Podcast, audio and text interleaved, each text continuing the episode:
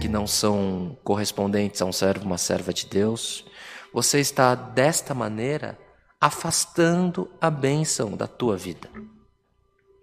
Então hoje o conselho do Senhor vem para nós para que nós não precipitemos a nossa boca e nem o nosso coração se apresse a pronunciar palavras algumas diante de Deus. Então, ouça o que Deus quer falar com você. Respeite o que o Senhor quer falar com você.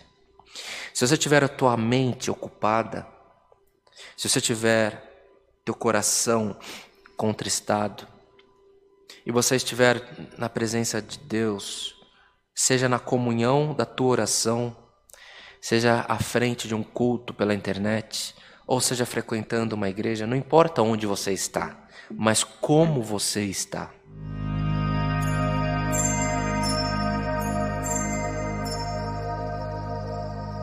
thank